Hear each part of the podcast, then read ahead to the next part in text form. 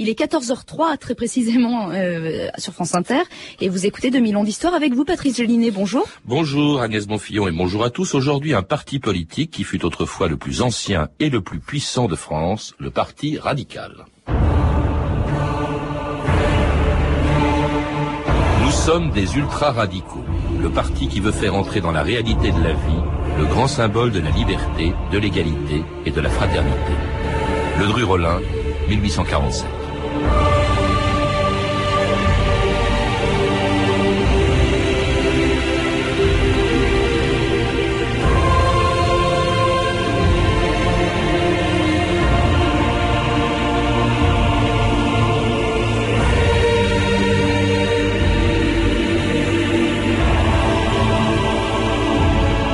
2000 ans d'histoire.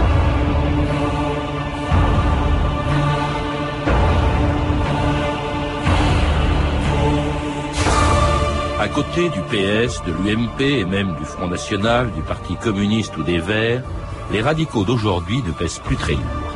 On en parle si peu, ils sont si peu nombreux, qu'on se demande s'ils existent encore et pourquoi, depuis plus d'un siècle, ils ont été présents dans presque tous les gouvernements des 3e, 4e et 5e républiques. Cette omniprésence des radicaux au pouvoir tient à leur position centrale dans la vie politique française. Entre la gauche et la droite, à la fois progressistes et conservateurs, mais presque toujours au gouvernement, si bien que leurs adversaires disaient ironiquement des radicaux qu'ils étaient comme les radis, rouges à l'extérieur, blancs à l'intérieur et toujours près de l'assiette au beurre. L'assiette au beurre, c'était bien entendu le pouvoir, où se sont trouvés plusieurs fois deux anciens ténors du parti radical, César Campinki et Camille Chotan. Entre les blancs et les rouges, nous voulons demeurer les bleus, ni radicaux, ni marxistes, ni conservateurs, radicaux socialistes, et c'est assez. Le radicalisme, parti à la fois démocratique et national, expression du sentiment instinctif qui attire la masse des Français vers les réformes, mais qui les éloigne des excès, est l'arbitre naturel entre les forces de la conservation sociale et celles de la révolution. Serge Berstein, bonjour. Bonjour. Alors c'était deux des grands ténors du Parti radical dans les années 30 euh, qui définissent au fond ce que sont les radicaux, en tout cas ce qu'on croit qu'ils sont, c'est-à-dire au fond un parti du centre, entre la droite et la gauche, etc. Or, vous le rappelez, incontestablement, le parti et même le radicalisme est de gauche. Hein. Vous avez écrit un chapitre justement sur le radicalisme dans l'histoire des gauches en France, et c'est un parti, euh, enfin un parti, c'est un mouvement très ancien. Le mot radical est antérieur au parti radical. Tout à fait. Le, mot radical euh, est importé d'Angleterre euh, en 1820, à l'époque de la Restauration, et il veut dire extrémiste. Donc, à l'époque, et ça peut évidemment surprendre quand on connaît l'image des radicaux aujourd'hui, le parti radical, c'est le parti des extrêmes libéraux, euh, partisans de la révolution, une révolution qui est considérée comme haïssable par la monarchie restaurée. Et on emploiera d'ailleurs le terme, euh, sous la monarchie de juillet, euh, pour évoquer les républicains, puisque la loi interdit de se dire républicain, donc on se dit radical. Ils sont de gauche, mais sans aller, même dès leur origine, jusqu'au socialisme, car ils sont très attachés, ils l'ont toujours été, à la propriété privée hein, des moyens de, de production, Serge Alors, ils ont quelques grands noms avant même d'avoir un parti. Il y aura Le Dru-Rollin, on l'a entendu tout à l'heure dans une citation, euh, au, milieu euh, du 19e siècle, euh, et un programme à partir de la fin, l'extrême fin du Second Empire, donné par Gambetta, grand nom illustre du Parti radical, qui, se présentant à Belleville en 1869, euh, présente un programme dans lequel, au fond, se reconnaissent tous les radicaux d'aujourd'hui. Hein, C'était instruction primaire gratuite, laïque et obligatoire, suppression des armées permanentes, euh, la République, on était encore sous le Second Empire, la laïcité, la séparation de l'Église et de l'État. Le programme de Belleville, au fond, c'est la base. De... Oui, tout à fait. C'est la base du radicalisme, c'est-à-dire d'un mouvement qui se veut à la fois, pour l'époque, très progressiste, très avancé, euh, dans la mesure où il a des préoccupations démocratiques, euh, instaurer un véritable suffrage universel non contrôlé, non biaisé, comme cela a été le cas à l'époque du Second Empire, mais en même temps se servir de ce suffrage universel pour aller vers des améliorations sociales, donc un véritable programme social, mais qui n'entend pas abolir la propriété privée, et en cela il se distingue du socialisme. Et il arrive au pouvoir, donc avec bien sûr la, Troisième République, euh, dès le début, quelques grands noms hein, du, parti radical sous la Troisième République, Joseph Caillot, Camille Pelletan, le père Combe, qui va mettre en place la séparation de l'Église et de l'État, mais pas Clémenceau. On dit souvent que Clémenceau, c'est le parti radical. Or, vous, écrivez dans ce chapitre de l'histoire des gauches en France sur le radicalisme, qui n'a jamais adhéré au parti. Il a adhéré quelques mois en 1909, mais peu avant d'être renversé par les radicaux. Non, en fait, Clémenceau euh, est un homme qui incarne le radicalisme euh, culturel, idéologique. Euh, il reprend le, drapeau du radicalisme euh, intransigeant abandonné par Gambetta dans les années 1880, mais avant qu'il y ait un parti radical. Et quand il y a un parti radical, comme il entend préserver sa liberté d'action, qu'il n'entend pas qu'on lui impose quoi que ce soit, il n'y adhère pas. Le, le, Parti radical date de quand? C'est 1901, je crois. Vous dites c'est le premier parti moderne de oui, France. Oui, c'est le premier euh, parti politique qui ait été créé en France. Euh, quelques euh, semaines avant la loi permettant aux associations de se constituer librement. Il a précédé le mouvement, il est créé en juin 1901, mais à partir euh, d'un large semis d'hommes, d'organisations, d'idées, de journaux, euh, de, d'associations de toutes sortes qui existent en France depuis les années 1880. Donc il y a un radicalisme bien avant qu'il y ait un parti radical. Le parti radical va rassembler les éléments épars de ce radicalisme. Et avec quelques grandes figures de, de présidents comme celui-ci, Édouard Herriot, qui a été président du parti radical et trois fois chef du gouvernement en 1924 avec le cartel des en 1926 et enfin en 1932. Monsieur Édouard Herriot forme son troisième cabinet. Il présente ainsi les membres de la 15e législature au président Albert Lebrun. Nous sommes des républicains radicaux, patriotes et pacifistes. Et en cet instant, si ma parole pouvait être écoutée, de la même façon que j'envoie notre salut fraternel à tous les peuples qui luttent, à tous les peuples qui souffrent, surtout à ceux qui luttent à la fois pour la paix extérieure et pour la liberté intérieure, pour empêcher que les peuples ne soient jamais repris dans les chaînes abominables de la guerre, nous ferons tout pour leur donner la paix. C'était Édouard Herriot en 1932, au moment où il devenait pour la troisième fois président du Conseil, c'est chef du gouvernement, grand orateur comme le Parti radical Situation Société. À part peut-être Mendès France, tous étaient de grands orateurs. Oui, tout à fait. C'est l'époque, n'est-ce pas, où la tribune est essentielle, puisque euh, à la tribune, on peut arriver à convaincre, y compris le Parlement, à faire voter une loi, renverser un gouvernement par l'éloquence. Alors, à l'époque, les partis sont relativement peu structurés et du coup, l'argumentaire défendu par des parlementaires éloquents, comme Édouard Herriot, par exemple, qui en plus est un homme d'une immense culture, qui suscite l'admiration de, l'ensemble du monde politique, euh, est capable de euh, faire euh, adopter une loi il est capable de mettre en difficulté un gouvernement et par conséquent, l'éloquence joue un rôle fondamental dans le gouvernement de la France. Alors à ce moment-là, dans les années 30, Serpestein, c'est le premier parti de France, ou en tout cas un des tout premiers. Aucun gouvernement n'existe sans eux. Ils ont même, on peut dire, incarné d'une certaine manière la Troisième République. Oui, la, la, force du Parti radical, elle est double. Euh, elle est euh, d'abord euh, liée au fait qu'il représente euh, la masse de la société française telle qu'elle-même se voit et s'apprécie. C'est-à-dire une masse euh, de membres des classes moyennes indépendantes, en gros des petits patrons de l'industrie, de l'artisanat, du commerce, de l'agriculture, le monde des petits, comme on dit, mais des petits propriétaires. Et puis d'autre part, euh, sur le plan des idées, euh, c'est un parti dans lequel s'incarne ce qu'on a pu appeler le modèle républicain, c'est-à-dire toute la vision euh, programmatique en quelque sorte de la République telle qu'elle a été établie au début du régime et qui est fondée sur l'appui aux classes moyennes, sur la promotion sociale, sur la fidélité aux idéaux de la Révolution, etc. Très très présent, vraiment dans, dans ce qui est leur fief depuis toujours, même encore aujourd'hui, d'ailleurs le Sud-Ouest. Oui, alors euh, il est particulièrement puissant dans, dans le Sud-Ouest, il est puissant également dans le centre de la France, euh, il a une euh, force incontestable dans le bassin rhodanien, dans une partie du Midi, mais où à partir des années 30, il cède la place aux socialistes. En revanche, sauf des îlots isolés, la France du Nord n'est pas son centre de gravité. Très lié aussi le parti radical à la franc-maçonnerie, ce qu'on lui a beaucoup reproché d'ailleurs. Oui, alors surtout, c'est surtout vrai à ses origines.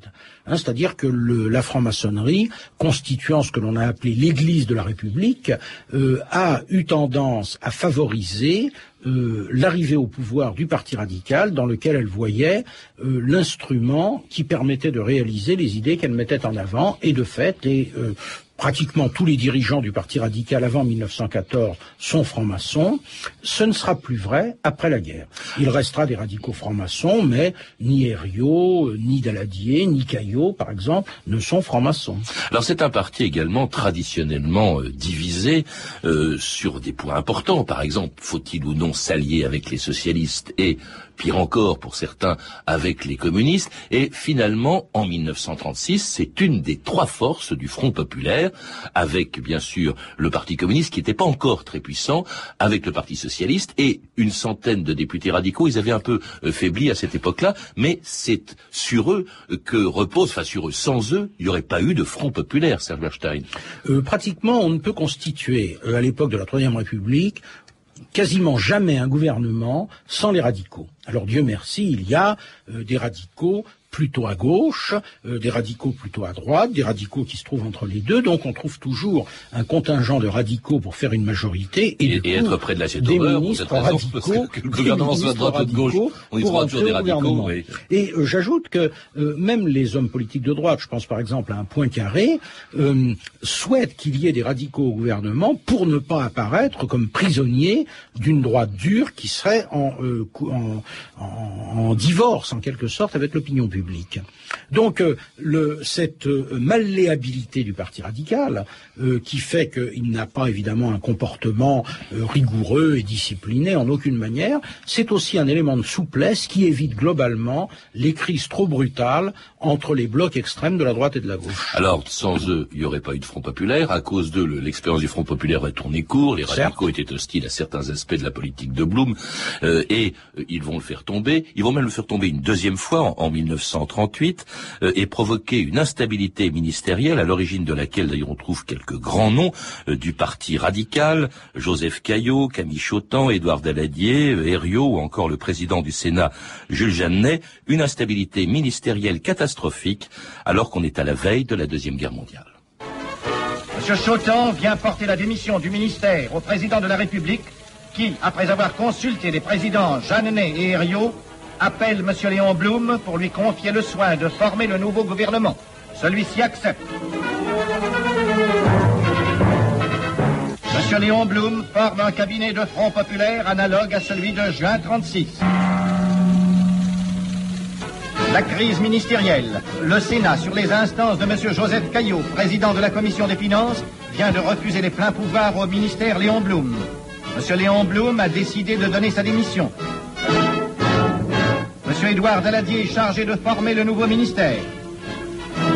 Édouard Daladier, en 38, un radical, et la valse, on vient de l'entendre, des gouvernements à la veille de la Deuxième Guerre mondiale, Serge Berstein, et de la défaite française qu'on a beaucoup attribué, si je puis dire, dont on a rendu les radicaux responsables. Euh, c'est un peu les premières, enfin, victimes politiques, si je puis dire, de, euh, de, de, la guerre de 40 et de, de l'occupation. C'est à eux, on, leur, on va leur reprocher. Daladier va même, euh, comment dirais-je, euh, ou Mendes France euh, vont finir en prison à cause de, leurs. Oui, alors euh, il faut bien voir que ces responsabilités reposent sur une contradiction qui est au-delà de celle du Parti radical assez largement la contradiction de l'opinion française à l'époque.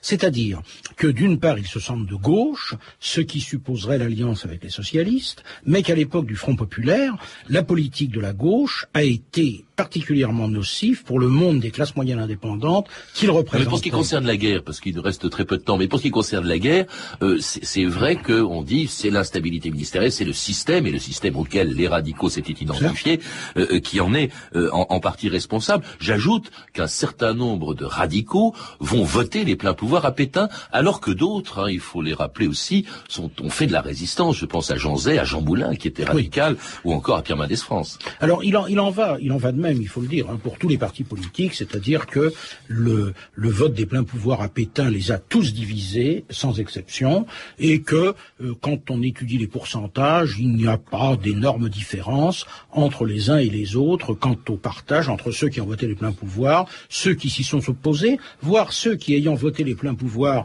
ont fait ensuite de la résistance, et un certain nombre qui les ont refusés et qui se sont trouvés en assez bonne disposition vis-à-vis du gouvernement de Vichy.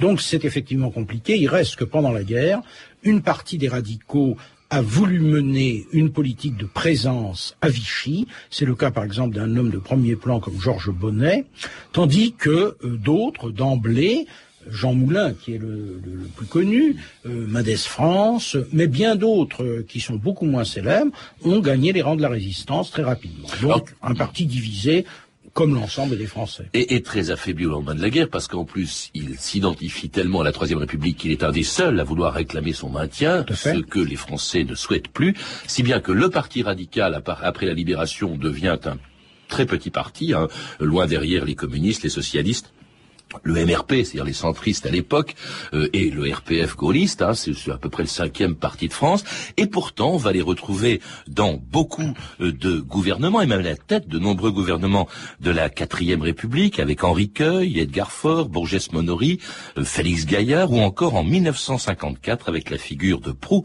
du radicalisme des années 50, Pierre Mendès France, que l'on entend dans cette archive, exposer le programme du Parti radical à la veille des élections législatives du 2 janvier 1956. Le Parti radical, grossi d'un grand afflux d'adhésions nouvelles, dresse, en face de l'immobilisme, un programme. D'abord, la paix. Mais ne l'oublions pas, nous ne saurions parler utilement de paix mondiale tant que nous entretiendrons chez nous d'éternels conflits avec les populations d'outre-mer. Et c'est une raison de plus pour nous de faire la paix en Afrique du Nord. Mais il faut aussi vouloir, et avec la même énergie intransigeante, le progrès social et le progrès économique. Et nous prenons sur ce point comme sur les autres des engagements que nous tiendrons si le pays nous fait confiance.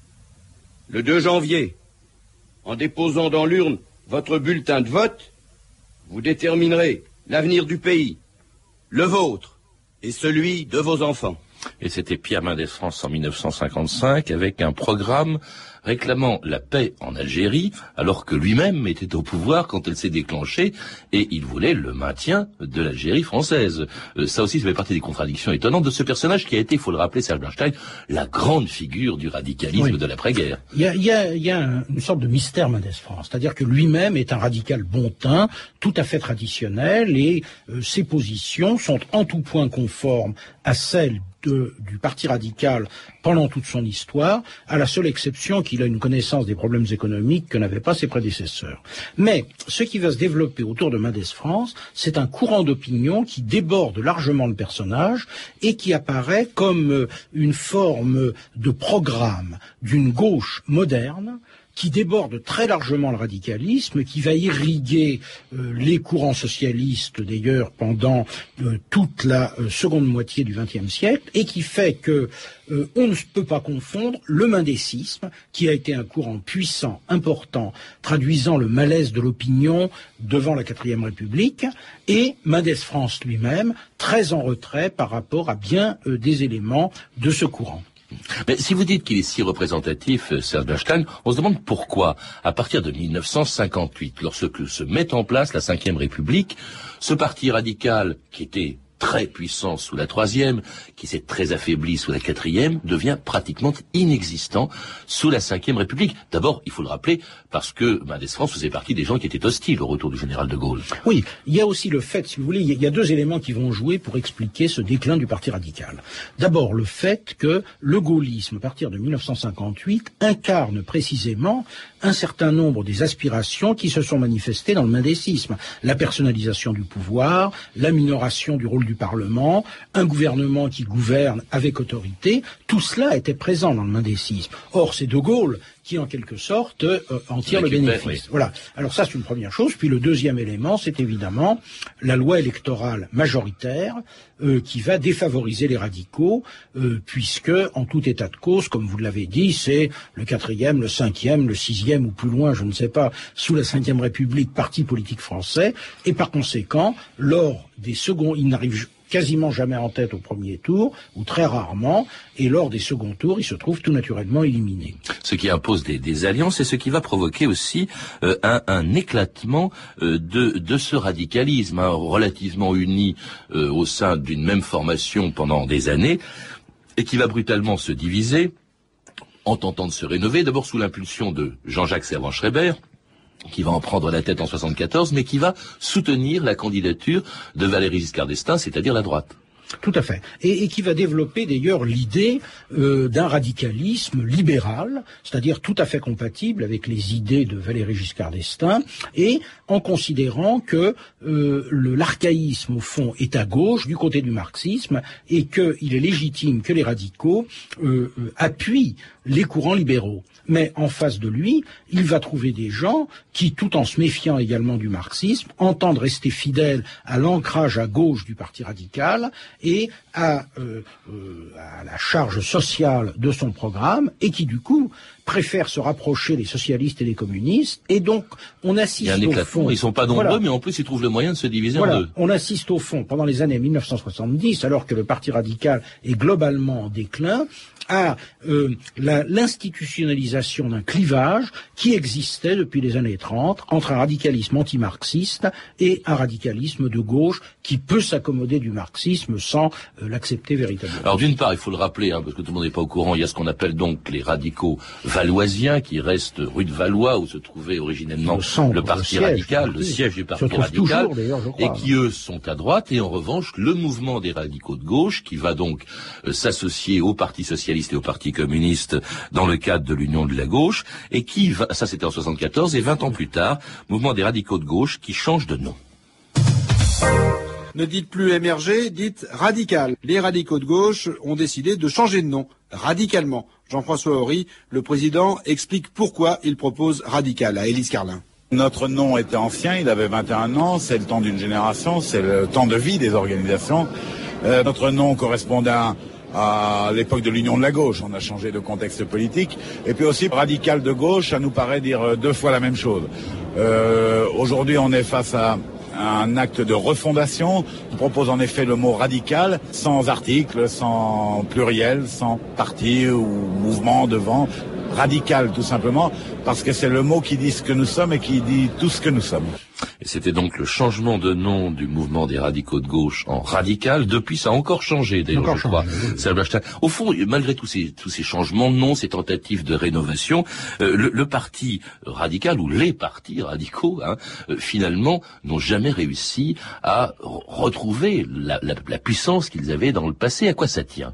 Alors, euh, ça, tient euh, à euh, différents éléments. D'abord au fait que le Parti radical a été extrêmement représentatif, jusqu'en 1930 au moins, de la France, des petits, des petits propriétaires, des classes moyennes indépendantes. Et que les structures de la société française considérablement modifié depuis les années 50 et l'époque de la grande croissance, depuis les Trente Glorieuses, euh, fait que ce monde des petits patrons indépendants euh, est en perte de vitesse et qu'il suffit de mesurer son pourcentage dans la population active de la France pour s'en apercevoir. Donc, c'est une première raison. Il ne représente plus, il ne renvoie plus à la France l'image d'elle-même qui avait fait leur succès euh, dans les années 1900-1930. Et puis, euh, il y a euh, bien évidemment d'autres d'autres raisons. Euh, ce que vous disiez du général de Gaulle, au fond, il a repris une partie du programme du Parti radical. Il appréciait, il faut le rappeler, beaucoup Mendes France, mais peut-être même qu'on retrouve, quand on prend ce programme à l'origine, on se rend compte soit qu'il est accompli, hein, euh, prenez le, le cas de la laïcité, séparation de l'Église et de l'État, il y a longtemps hein, que ça a été fait, euh, soit euh, que au fond, euh, il, est obsolète. Voilà, il est obsolète, où on peut dire qu'à certains égards, je pense par exemple à la solidarité, il est devenu l'héritage indivis de toutes les forces politiques françaises de gouvernement. Euh, le, solidarisme, qui a été la grande idée radicale du début du XXe siècle, on le retrouve dans les politiques sociales menées par euh, les gouvernements de droite comme par les gouvernements de gauche. Et de ce fait, euh, il constitue, il a, il a, légué en quelque sorte à la France une sorte de patrimoine de base sur lequel, désormais et avec ensuite des déclinaisons différentes, la gauche et la droite construisent la France d'aujourd'hui, qui n'est plus effectivement celle de l'époque glorieuse du Parti radical. Est-ce qu'il n'y a pas aussi des dérives qui ont beaucoup choqué je, je pense par exemple à l'entrée euh, fracassante de Bernard Tapie au, au Parti radical. C'est quand même, c'est pas Gambetta, c'est pas Clémenceau, euh, c'est pas Mendès France quand même. C'est l'argent, c'est au fond le contraire même du Parti radical. Je, de je pense que ce sont, ce sont des tentatives euh, quelque peu publicitaires euh, ou médiatiques de relancer un parti qui se sent en perte de vitesse et qui n'est plus actuellement que la toute petite aile gauche de la majorité de droite, ou lorsque la gauche est au pouvoir, sa toute petite aile droite. Une force d'appoint au fond Une force de la droite ou de la gauche. Voilà, et qui survit, mais, plus, il, faut bien, le dire, parce que les grands partis de gouvernement la tolèrent. Merci Serge Berstein. Je rappelle que vient de paraître aux éditions La Découverte le deuxième volume de l'histoire des gauches en France, dirigé par Jean-Jacques Becker et Gilles Candard, et dans lequel on retrouve un chapitre sur le parti radical, chapitre dont vous êtes l'auteur, Serge Vous avez également dirigé avec Marcel Ruby Un siècle de radicalisme, publié aux presses universitaires du Septentrion. À lire également Histoire du radicalisme de Gérard Ball, publié en 94 aux éditions La Découverte. Vous avez pu entendre des archives pâtées de 1931, 32 et 38, extraites du journal de votre année, disponible chez Montparnasse Éditions, ainsi que des archives extraites de l'encyclopédie sonore Bordas, mémoire du XXe siècle. Vous pouvez retrouver toutes ces références en contactant le service des relations auditeurs au 32 30, 34 centimes la minute ou en consultant le site de notre émission sur franceinter.com. C'était 2000 ans d'histoire. Merci à Lédouine Caron et Benjamin de la Gatinet, Claire Destacan, Claire Tesser et Amélie Briand. Une réalisation d'Anne Kobilac. Il est 14h30 sur France Inter. Demain, dans 2000 ans d'histoire, on change complètement de sujet avec celui qui, il y a 50 ans tout juste, devenait le roi du rock, Elvis Presley. Mais rassurez-vous, Eric Oswald, je ne marcherai pas sur vos plates-bandes ni comme